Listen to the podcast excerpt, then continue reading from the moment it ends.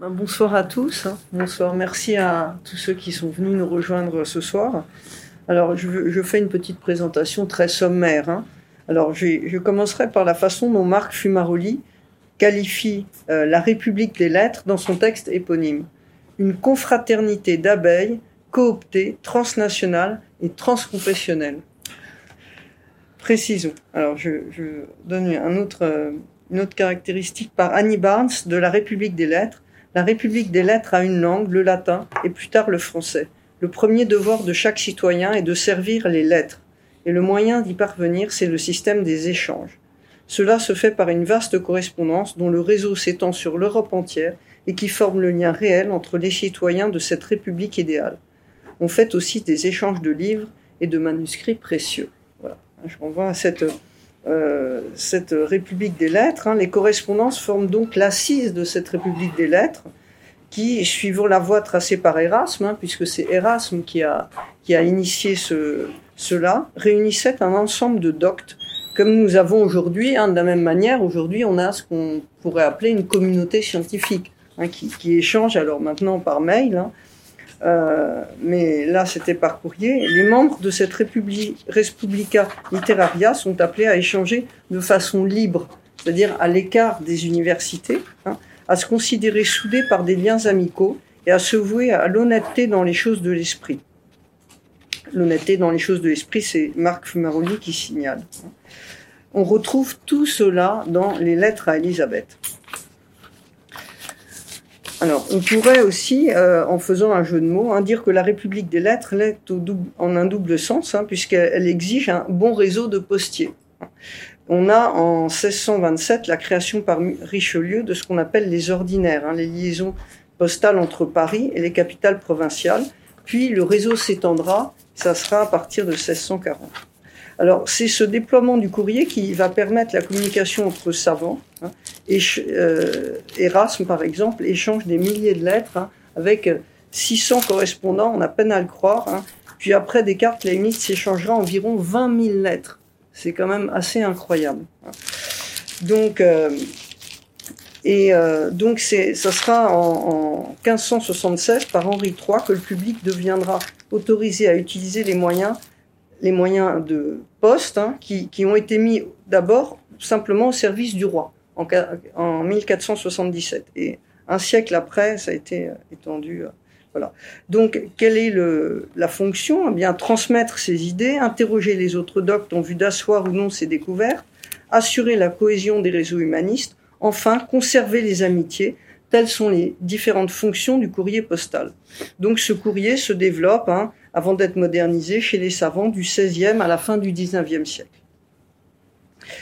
Euh, concernant la correspondance maintenant, je terminerai par ce point, euh, on peut dire que Descartes a de nombreux correspondants dont les statuts sont divers. Par exemple, Mersenne lui était utile pour être au courant des nouvelles découvertes. Hein. il lui servait d'intermédiaire. Euh, avec Réjus, il disputait, et puis ça a mal fini. Hein. Alors, donc voilà, Descartes a, divers, divers interlocuteurs. Euh, quel, est le statut d'une lettre? Quel est le sens de l'échange par lettre? Dans quel cas euh, a-t-on une correspondance? Alors, comme le souligne, euh, le souligne Jean-Marie Bessat dans son introduction, hein, une lettre, c'est un peu un intermédiaire entre la discussion de vive voix, alerte, hein, qui permet de nuancer rapidement sa pensée, et à l'autre bout, le livre qui fixe les idées. Hein, on a un peu cette ce statut intermédiaire de la lettre. Alors, les lettres échangées avec Elisabeth prolongent de vraies discussions, mais pourraient faire aussi un livre. Hein. Elisabeth a tant conscience de la, la possibilité d'une publication, du fait de la renommée de Descartes, qu'elle prie celui-ci de bien vouloir brûler ces lettres, ce qu'il ce qu'il ne fera pas, hein, puisque ces lettres l'accompagnent dans la rédaction du traité des passions. Hein. On a bien ici une correspondance heureuse et fructueuse non seulement parce que les épistoliers se correspondent, mais aussi parce que les discours de l'un et de l'autre se répondent. Voilà. pour euh, cette présentation. Je vais vous laisser la parole Jean-Jacques Alrivi, donc euh, qui a été donc euh, professeur de philosophie en classe préparatoire au lycée de au lycée Janson de Sailly. Voilà.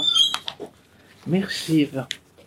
Bon, je vous redis le titre précis parce que j'ai eu la la prétention de peser tous les mots. Euh, Descartes, le philosophe, virgule, médecin malgré lui, ceci entre guillemets, de sa correspondante, la princesse Élisabeth, point d'interrogation. La relation qu'entretint Descartes avec la princesse Élisabeth fait l'objet de nombreux, travaux et colloques qui en envisagent différents aspects, l'aspect philosophique s'y taillant naturellement la part du lieu. La tendance actuelle dominante étant de faire de la princesse un alter ego philosophique de Descartes. L'aspect thérapeutique, lui aussi, a été mis en œuvre par des psychanalystes, notamment par euh, Yael Siboni Malpertu, dans un article intitulé Descartes thérapeute, paru dans une revue de psychanalyse. Françoise Davoine aussi en a parlé très rapidement.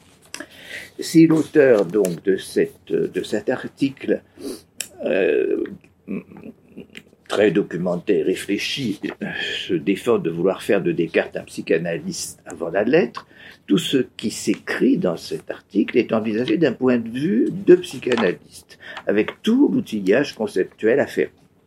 Il ne s'agira pas pour nous ni de contester la tentative, ni de la redoubler inutilement, mais simplement de marquer ses limites et notre léger scepticisme, si ce n'est quant à la réussite de la cure, je mets cure entre guillemets, tout au moins aux causes de celle-ci. Sur le versant philosophique, cette fois, faire d'Elisabeth une philosophe à l'égal de Descartes ne résiste pas à la lecture de ses lettres s'y montre clairement que quel que soit l'intérêt très vif et informé que prend la jeune femme à la pensée cartésienne dans son ensemble, et ce qui, en ces questions, relance Descartes dans l'élaboration de sa doctrine, elle demeure dans le sillage de celle-ci et ne peut, lui dit-elle elle-même, vu sa condition de femme et de princesse, et sans doute elle ne peut ni ne veut se consacrer pleinement au philosophie lui-même. Si euh, donc nous énonçons Descartes, le philosophe, en y adjoignant une allusion à la célèbre comédie de Molière, c'est pour jeter un regard philosophique sur cet aspect de la relation entre Descartes et la princesse. Regard que Descartes lui-même a toujours maintenu, dans la mesure du possible, dans sa correspondance, et dont il apparaît à la lecture des lettres conservées qu'Élisabeth s'y est tenue seulement autant qu'elle l'a pu. Il se trouve en effet que la médecine s'insinue dans cette correspondance et ce, de la part d'Elisabeth. Faut-il que je rappelle en un mot euh, la comédie de Molière euh, Sganarelle, euh, ivrogne, a battu sa femme, euh, le voisin a voulu s'interposer, elle a dit « mais s'il me plaît, à moins d'être battue », mais quand même, elle veut se venger de son mari. Et quand deux paysans arrivent en lui demandant un médecin, elle dit « voyez cet, homme là-bas hein, qui taille des fagots, ben, c'est un des plus habiles médecins. Comment donc Enfin, Bon, si, si, mais il a une caractéristique bien nette, c'est que il ne consent jamais à dire qu'il est médecin. Il faut lui donner des coups de bateau. Alors, comme les deux paysans ont une fille qui a perdu la parole, euh, qui est muette, donc, euh, bon, eh bien, ils s'acharnent sur ce jusqu'à ce que celui-ci consente à être médecin malgré lui. Bon, je me suis permis de vous rappeler euh, cela.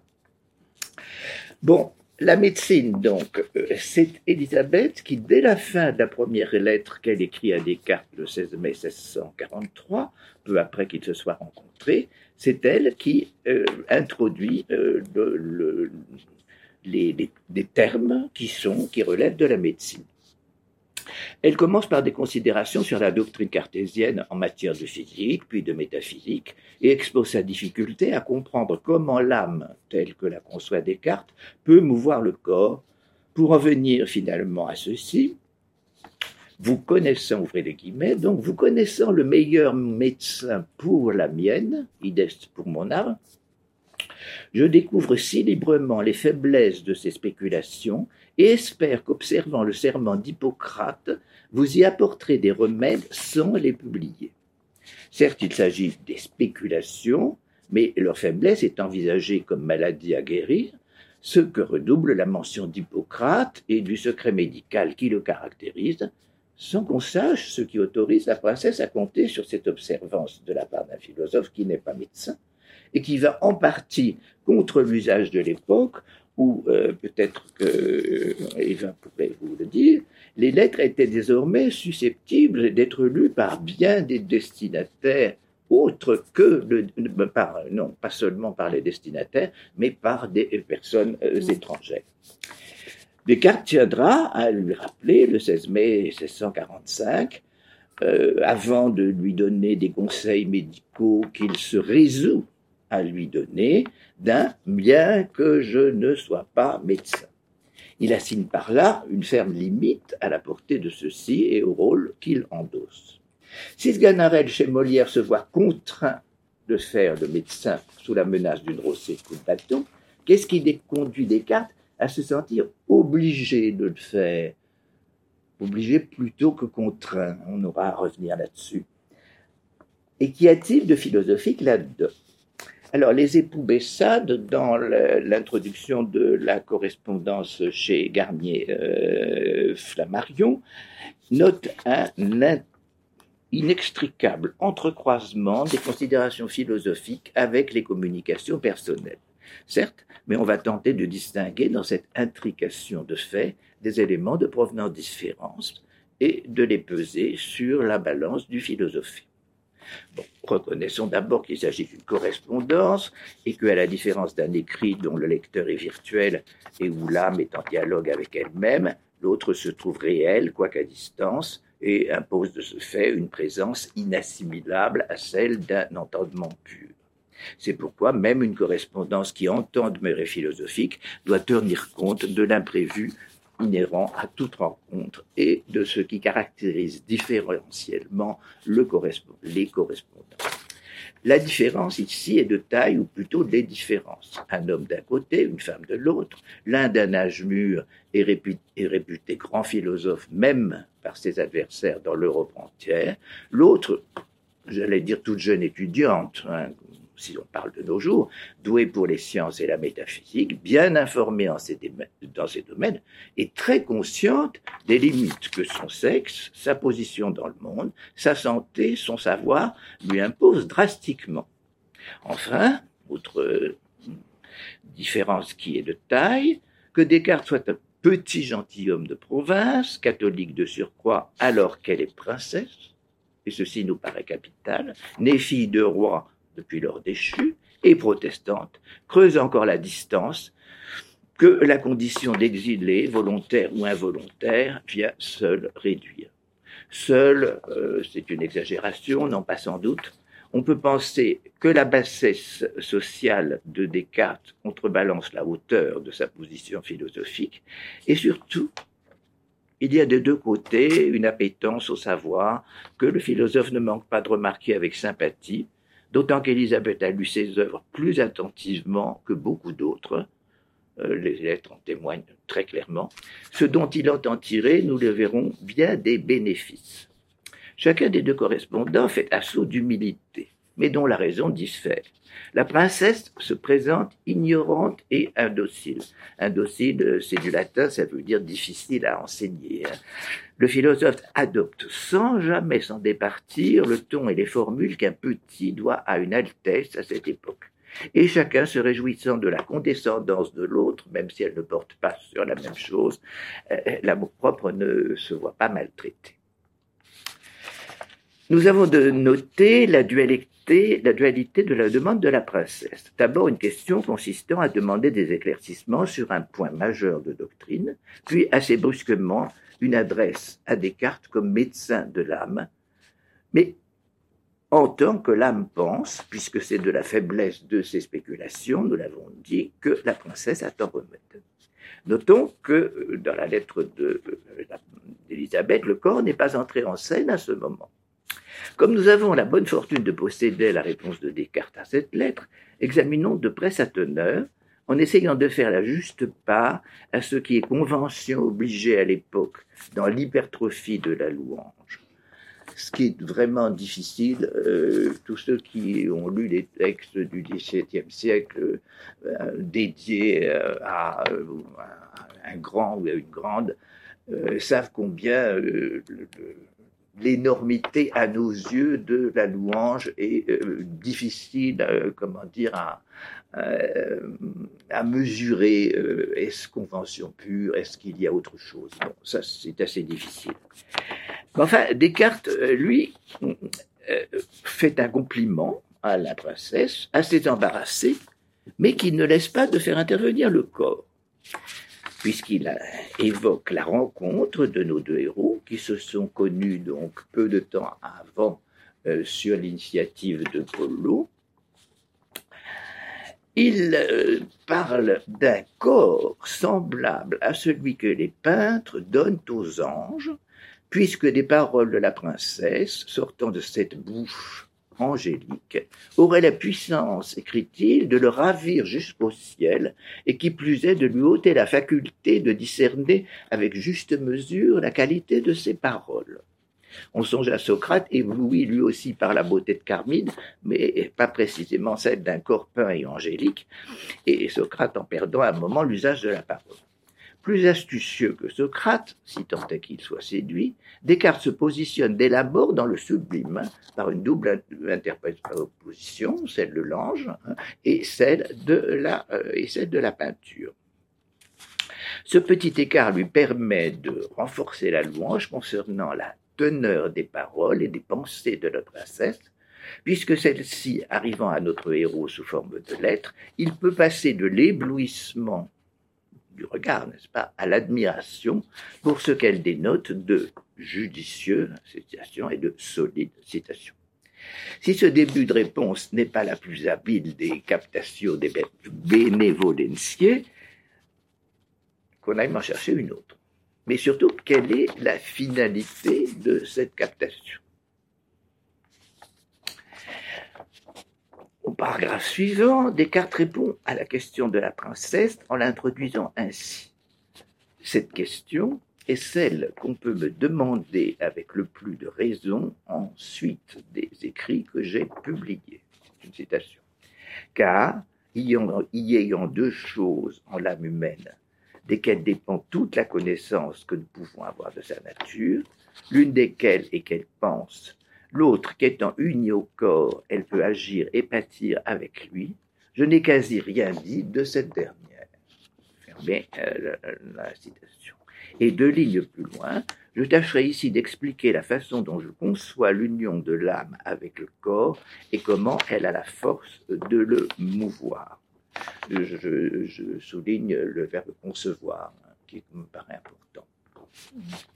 Suit le passage fameux sur les trois notions primitives implantées dans notre âme, la troisième étant celle de l'union de l'âme et du corps, que les deux premières nous font connaître comme distinctes. Voilà donc ce qu'apporte selon lui à Descartes cette relation, un bénéfice d'éclaircissement. Ce bénéfice d'éclaircissement, euh, il n'avait pas pu véritablement l'obtenir dans sa correspondance avec Régis, dont on vous a parlé tout à l'heure. Euh, puisque les relations avec Régis portaient justement sur l'essence de l'homme, mais euh, après 1642 et finalement 1645, ces relations tombent, enfin, se, disjoignent complètement au moment où fleurit au contraire sa relation avec Élisabeth. Quelles en sont les raisons? Contrairement à ce que prétend Élisabeth, celle-ci n'est nullement indocile. En effet, les difficultés qu'elle proposait à Descartes tout au long de leur correspondance ne vident jamais à contredire le maître et à aller, citation, errer à droite ou à gauche comme il le reprochera à Régis dans la lettre de, juillet 1645, l'avant-dernière de toutes, qui est en fait une lettre de rupture. Élisabeth demande toujours un éclaircissement, même quand elle objecte quelques difficultés à ce que Descartes a affirmé dans ses lettres. Dès lors, une fois de plus, nulle rivalité ne peut venir troubler cet échange, et le féminisme de la princesse, si on me permet cette chronique, lui permet simplement d'exprimer la satisfaction que toute femme qu'elle est, elle n'est point une bête. Voir la lettre du 4 décembre 1649, où elle loue la reine Christine d'avoir fait montre de qualité qui affranchissent, dit-elle, notre sexe de l'imputation d'imbécilité et de faiblesse que messieurs les pédants voulaient lui donner. Mais elle ne pousse pas plus loin, et elle ne pousse surtout pas l'outrecuidance au point de croire qu'elle peut disputer avec Descartes et se poser en alter ego comme certains euh, commentateurs contemporains et membres de certains colloques tentent de se persuader qu'elle l'est. Voilà donc des dispositions assez favorables au projet cartésien d'élucider auprès d'un correspondant ou d'une correspondance une difficulté cruciale dont il possède déjà, nous allons voir, le principe de résolution, mais non encore le détail de l'élaboration en ses déterminations. En effet, dans cette même lettre où, il a introduit cette troisième notion primitive, cette même lettre, il indique à Elisabeth que ses réponses aux sixièmes objections contiennent de quoi expliquer cette union de l'âme et du corps, mais curieusement, il le fait sans lui en rappeler la teneur. Commençons-nous par la rappeler. Que dit Descartes dans cette, euh, justement, dans, cette, euh, dans ses réponses aux sixièmes objections? Il explique au deuxième paragraphe qu'il y a deux façons de concevoir l'unité de deux choses, unité de nature et unité de composition, pour préciser aussitôt qu'en ce qui concerne l'unité de l'âme et du corps, il s'agit d'une unité de composition. Moi, j'allais dire évidemment, sinon la distinction réelle de l'âme et du corps ne pourrait pas tenir. Autrement dit, si Descartes se risque par une fois de dire que cette euh, union est substantialitaire, c'est-à-dire un adverbe, n'est-ce pas, en latin, cela ne signifie pas que l'unité est celle d'une substance, comme le croient certains, mais qu'il faut la considérer à la manière d'une substance. Ça n'a pas le même sens. Hein. Et une commentatrice avisée, Mariana de Almeida, fait remarquer qu'il n'y a nulle nécessité qu'à une notion même primitive corresponde une substance. En effet, à l'être, au nombre, à la durée, qui sont quelques-unes des notions primitives que Descartes énumère, ne convient pas le mot de substance, c'est-à-dire, rappelons-le, ce qui se tient par soi. Reste à savoir pourquoi, justement, Descartes n'explique pas cela dans cette lettre. C'est une chose tout à fait compréhensible par une Altesse si douée, et pourquoi il préfère s'emparer d'une phrase qui déclarait dans la lettre du 20 juin 1643, donc euh, lettre d'Élisabeth, il me serait plus facile de concéder la matière et l'extension à l'âme que la capacité de mouvoir un corps et d'en être ému à un être immatériel.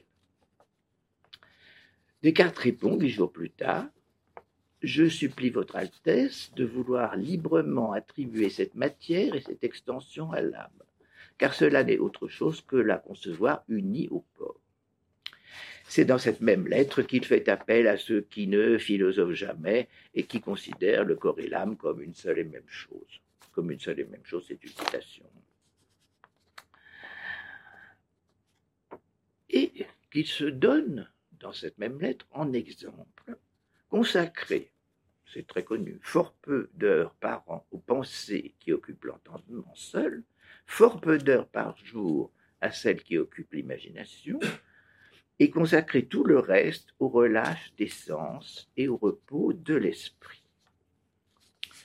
Je laisse de côté, un peu à regret, mais il ne faut pas l'oublier, la créance qu'il faut accorder à une telle assertion qui en général est prise euh, par les commentateurs comme étant pas la vérité.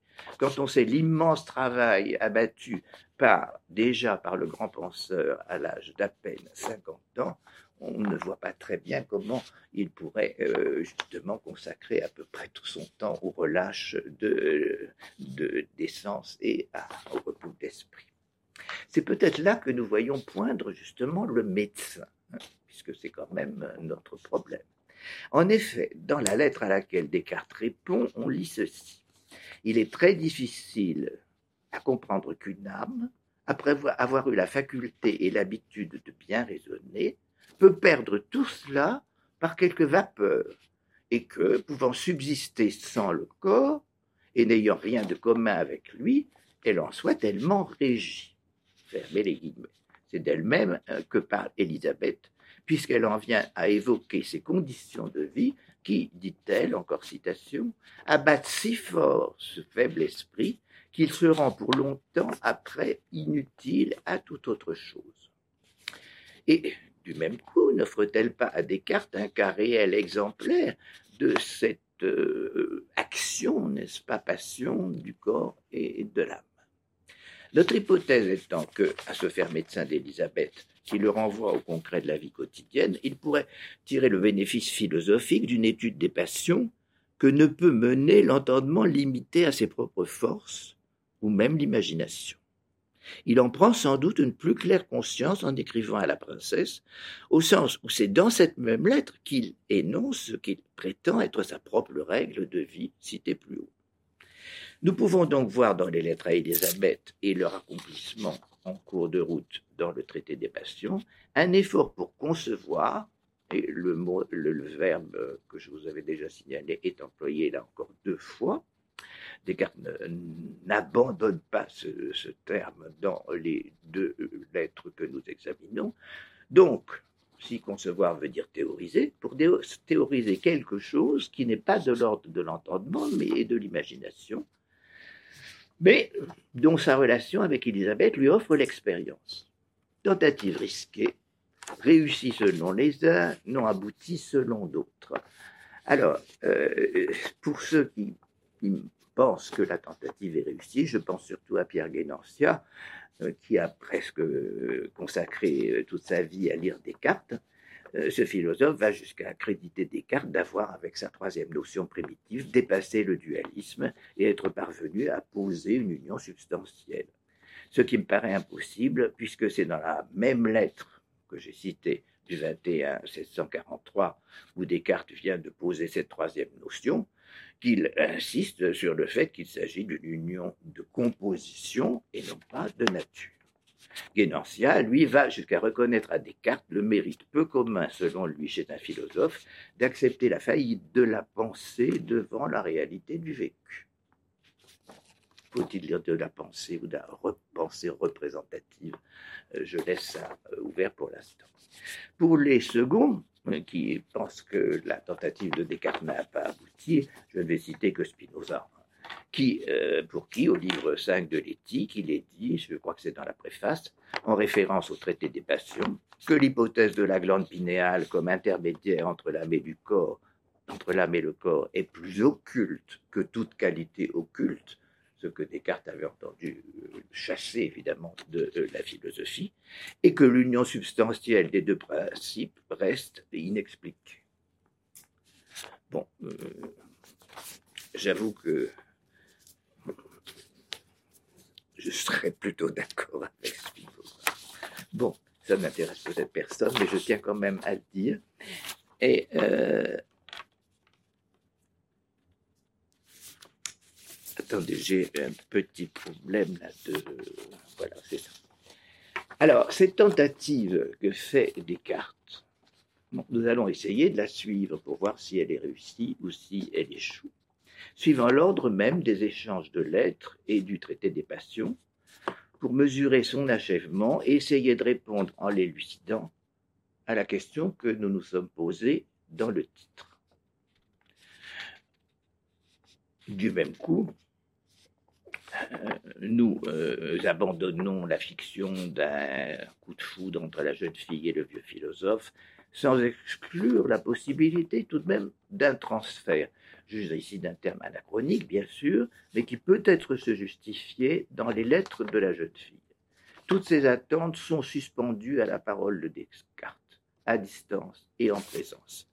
Car les deux correspondants, n'oublions pas, se rencontrent à plusieurs reprises tout au moins jusqu'en 1747. Euh, Puisqu'en 747, Descartes commence une correspondance, non plus seulement avec la fille d'un roi détrôné, j'insiste là-dessus, mais avec une reine, gouvernant pleinement son État, une reine absolue, Christine de Suède. On reviendra sur la gloire que Descartes en ressent et en retire. Je ne sais pas si c'est un bénéfice philosophique, nous aurons à l'examiner tout à l'heure. À l'article 204 du traité des passions, il consacre, il, il dit de la gloire que justement euh, c'est euh, quelque chose qui doit être considéré de façon euh, tout à fait importante. J'y reviendrai tout à l'heure. Pour l'instant, notons que le philosophe saisit au vol l'occasion, comme lui apportant cette expérience dont il avait besoin pour accomplir son étude des passions. Il en fait d'ailleurs quasi l'aveu lorsque, dans la lettre du 6 octobre 1645, il écrit ceci Mais il faut que j'examine plus particulièrement ces passions afin de les pouvoir définir, ce qui me sera plus aisé que si j'écrivais à quelqu'un d'autre. Il ne faut pas voir là un machiavélisme de Descartes, mais le trait commun à tous ceux qui ont une œuvre à mettre au jour, qui usent en toute bonne foi euh, des personnes qui peuvent les y aider. Je pense que euh, Thomas Mann, dans son livre Lothar Weimar, a lumineusement exposé la chose à propos de Goethe et par ricochet de lui-même. Songe aussi, à, aussi à Rousseau, qui, euh, voulant écrire la Julie ou la nouvelle Héloïse, se rend comme ça amoureux de la princesse, de, la, de Madame Douteau, non, c'est pas une princesse, une comtesse, je crois, pour mener à bien sa nouvelle Héloïse. Voilà donc Descartes obligé de se faire médecin et du corps et de l'âme de sa correspondance, à quoi il consent dans sa lettre du 18 mai 1645. Et là, il donne quelques conseils de santé, toujours avec cette réserve, bien que je ne sois pas médecin. La thèse de l'action réciproque de l'âme et du corps l'y oblige et trouvera là des déterminations sur l'action du corps que Descartes avait seulement ébauchées il y a plus de 15 ans, dit-il, dans un petit traité qu'Élisabeth, coïncidence heureuse, se trouve avoir lu. L'insistance d'Élisabeth à parler de ses désordres corporels, lettre du 22 juin 1645. Donc, de parler de ses désordres corporels, quand une nouvelle concernant sa situation familiale la frappe, ne peut rester sans écho.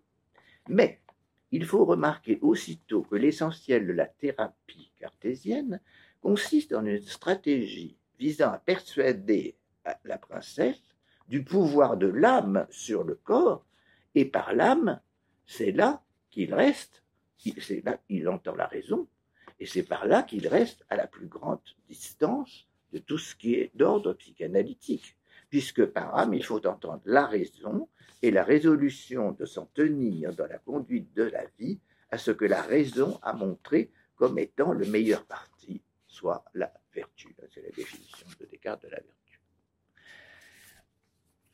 Et beaucoup plus importante que les quelques considérations sur les eaux de spa qu'il faut prendre pour désopiler la rate, qui occupe finalement peu de place dans quelques lettres, deux en mai-juin 1645, une en juillet 1645, suivra le 21 du même mois la proposition d'étudier et de lire ensemble le texte de Sénèque sur la béatitude, De Vita Beata. En cette proposition gît, à mon sens, l'essentiel de la stratégie de Descartes pour guérir la princesse de ce qu'elle nomme sa mélancolie. Le leitmotiv en est la puissance contre les qu'ont les grandes âmes, dont Élisabeth fait bien sûr partie, sur leur passion. On reconnaît dans ces lettres donc ce qui apparaîtra au grand jour dans le traité des passions, écrit à l'instigation d'Élisabeth, qui eut, semble-t-il, entre ses mains une première version manuscrite dès mars 1646.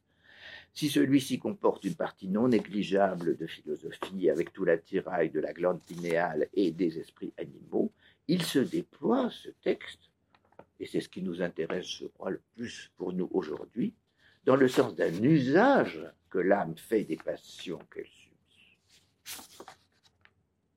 Vous voyez que je suis en train de tirer ou de rappeler euh, combien Descartes est finalement stoïcien.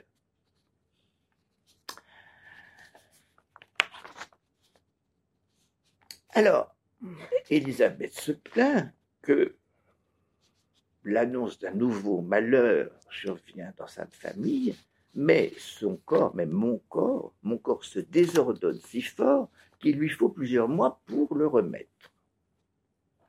Fermez la parenthèse, fermez les guillemets. Dans cette même lettre, elle parle de la malédiction de son sexe qui l'empêche de voyager librement pour aller voir Descartes et son nouveau jardin. La réponse est étonnante. Descartes s'excuse au sens fort auprès de l'Altesse. Je ne puis plaindre son indisposition lorsque j'ai l'honneur de recevoir ces lettres, car j'y remarque toujours des pensées si nettes et des raisonnements si fermes qu'il ne m'est pas possible de me persuader qu'un esprit capable de les concevoir soit logé dans un corps faible et malade. Fermez les guillemets. Fin de non-recevoir. Que cette fin de recevoir, de non-recevoir soit fondée ou non, n'est pas ici ce qui nous intéresse. La suite de la lettre nous instruit clairement de ce que nous avons déjà pressenti et qui se résume à ceci. Premièrement, vous connaissez les remèdes, détournez son attention de ce qui fâche, appliquez-les avec l'adresse qui est la vôtre. Deuxièmement, on ne peut résister aux premiers troubles qu'occasionne la nouvelle d'un malheur, et ce sont les meilleurs esprits, sous-entendu comme le vôtre, qui les éprouvent le plus fortement et dans leur corps. Troisièmement, laissez passer une nuit de sommeil qui vous rendra votre tranquillité et qui vous permettra d'examiner cents fois votre situation et même de considérer les avantages que vous pourrez en tirer. Quatrièmement, rendez grâce à cette mauvaise fortune à qui votre Altesse doit en partie d'avoir cultivé son esprit comme elle a fait. Et comme la nonchalance qu'il avait prescrite au début à la princesse pour se détourner de ses idées noires n'avait pas euh, une influence, n'avait pas, euh, pas eu un effet véritable, il lui propose maintenant des divertissements d'études. Et, dès la lettre du 21 juin, prescrit la lecture commune de la Vita Beata de, Sénèque, c'est-à-dire d'un philosophe stoïcien. Descartes y trouve l'occasion d'approfondir ou même d'élaborer un thème essentiel de sa morale provisoire, déjà énoncé dans la troisième partie du discours de la méthode, dont il rappelle les trois règles dans la lettre du 4 août 1645 et que nous résumons. Premièrement, se servir le mieux possible de son esprit. Deuxièmement, manifester la ferme résolution de se tenir à ce que l'examen rationnel a jugé le meilleur. Troisièmement, considérer que les biens que nous ne possédons pas sont hors de notre pouvoir et ainsi s'accoutumer à ne les point désirer. Autrement dit, la stratégie cartésienne nous semble appartenir beaucoup plus au sermon ou à la direction de conscience stoïcienne qu'à la psychanalyse. Et je remercie Benjamin Poiret qui est ici de m'avoir fait lire, euh, relire récemment De la tranquillité de la vie avec une préface de Paul Venn, euh, tout, à fait, tout à fait intelligente euh, sur ce point. Donc, ce n'est pas, à mon avis, une cure psychanalytique qui convient. Bon, même si on peut utiliser des termes comme ceux justement de transfert, d'autant que jamais, jamais euh, quelque chose qui pourrait être euh, du non-dit inconscient euh, n'est évoqué dans leur, dans leur correspondance. Bon, en ce sens, je pense que la correspondance avec Elisabeth est plus l'occasion pour Descartes d'élaborer sa pensée que d'y apporter un correctif comme certains, euh, euh, commentateurs le pensent. Euh, j'ajoute quelque chose à qui me vient à l'esprit. J'ai toujours été frappé que Heidegger ne parle jamais de la correspondance avec Elisabeth née du traité des passions. Il connaît le Descartes dérégulé, du discours, de, des méditations et des principes mais jamais il dit d'un mot, mot du reste. Et euh, j'ai eu confirmation de ça par Jean-François Courtine, et on peut justement se demander pourquoi.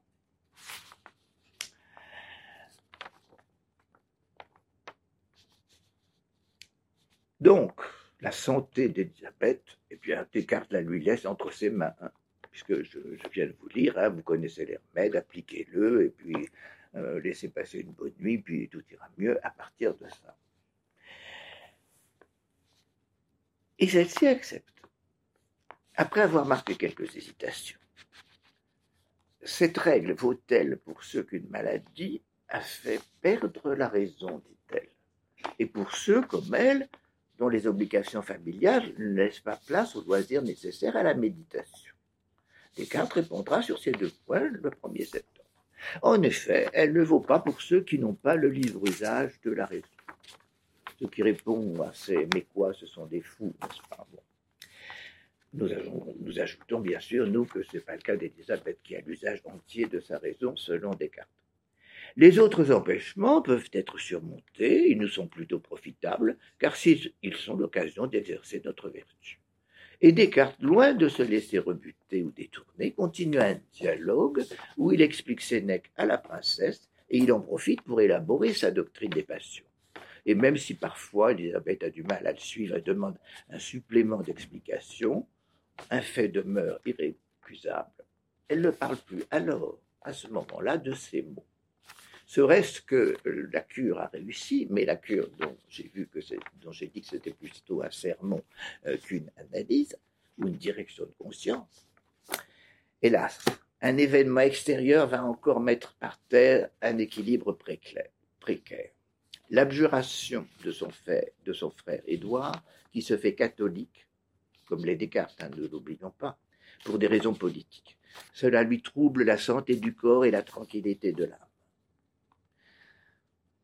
La cure n'est donc pas achevée. Nous ne savons pas si la réponse tardive que lui fait Descartes euh, presque un an après, non, plusieurs mois après, a ramené le calme dans cette âme tourmentée et ce corps déréglé. Car il n'en est plus question de la lettre suivante que nous possédons. Mais nous pouvons, euh, euh, conjecturer que non. L'assassinat, en effet, d'un gentilhomme accusé d'avoir séduit leur sœur par son frère Philippe vient encore troubler sa sérénité. Et le traité des passions qu'elle travaille sérieusement et veut emporter avec elle en Allemagne n'est pas capable, écrit-elle, de la lui rendre, cette sérénité. Et elle réclame en 1646 la présence du vieux philosophe qui, semble-t-il, a accepté de lui rendre visite pour que l'écrit exerce sa vertu salvatrice. Là, là, bien sûr, il y a un élément qui est sans doute celui de la présence de l'autre. Mais voilà qu'elle part, et elle part à Berlin. Et ce séjour lui rend la santé et la disposition d'elle-même, notamment par rapport aux médecins auxquels elle n'obéit plus aveuglément, ce dont Descartes la félicite. Descartes dispense de temps en temps quelques conseils concernant son régime, mais il se réjouit surtout qu'elle soit désormais en parfaite santé. Lettre de mars 1740. En ce sens, on peut dire qu'elle est guérie.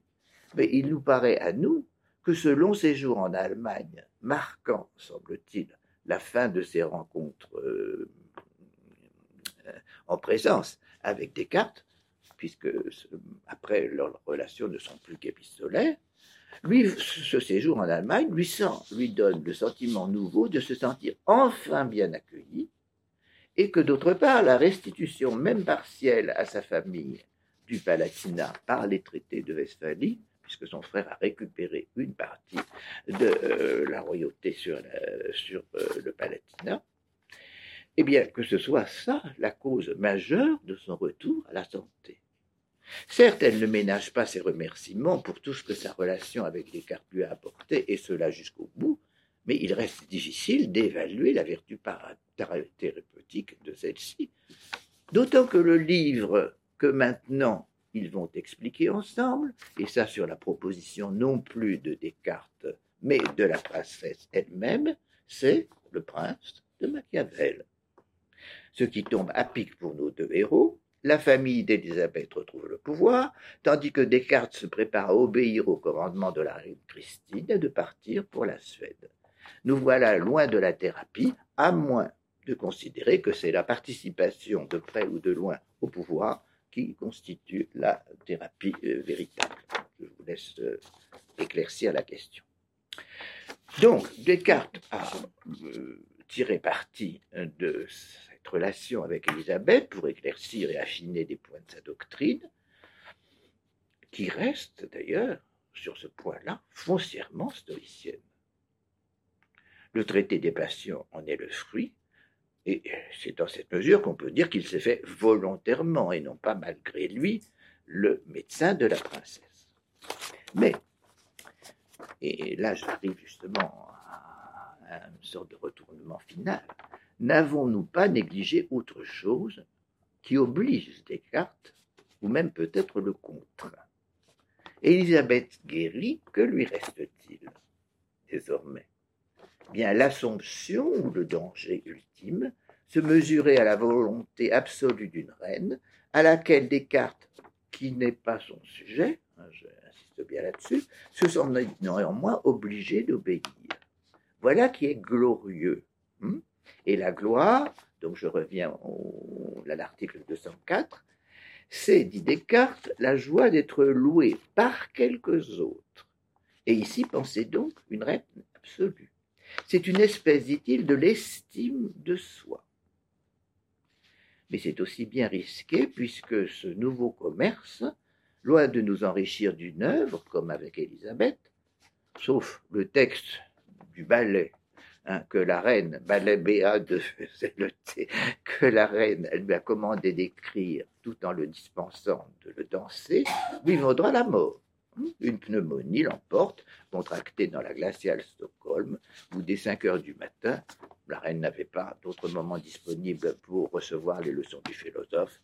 Ben, il doit courir au palais, donc à 5 heures du matin, euh, alors que, euh, vous savez peut-être que les jésuites de la Flèche, euh, quand Descartes était adolescent, avaient compris qu'il lui, il lui fallait des 12 heures de sommeil et il l'avait, il l'avait dispensé des cours du matin. Ne tenons-nous pas là ce qui obligeait Descartes? Et n'est-ce pas, de quoi pour finir, un retournement bien ironique sur une maladie endémique dans le peuple des philosophes? Celle qu'entraîne la fascination que nombre de princes de l'esprit subissent face aux princes de ce monde, au détriment plus ou moins grand des premiers. De Platon, si nous ajoutons foi à la lettre 7 et à la vie de Dion par Plutarque, avec sa tentative renouvelée de faire passer dans la réalité de la Sicile sa république, nous savons qu'elle se solde par un échec et même à un moment, euh, Platon serait vendu en, esclaves. Je ne parle pas des rapports d'Aristote et de Philippe de Macédoine parce que nous n'avons pas beaucoup d'informations là-dessus. Euh, et euh, à l'autre bout, si je puis dire, euh, Heidegger, imaginant que le régime d'Hitler pouvait donner à l'université allemande le statut que lui-même aurait voulu lui donner. Hmm? Qu'il a qualifié de son Irrtum majeur en passant aussi par d'autres, hein, Leibniz, qui ne réussit pas à réconcilier les religions, chrétiennes antagonistes de l'Europe, et par tous les philosophes du XVIIIe siècle, à l'exception notable de Rousseau, et au XVIIe siècle, à l'exception notable aussi de Spinoza.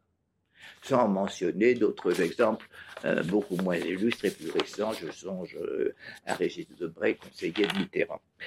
Bon, il y aurait donc résurgence de ce rêve de devenir conseiller du prince, rêve qui se termine en cauchemar ou en amère déception.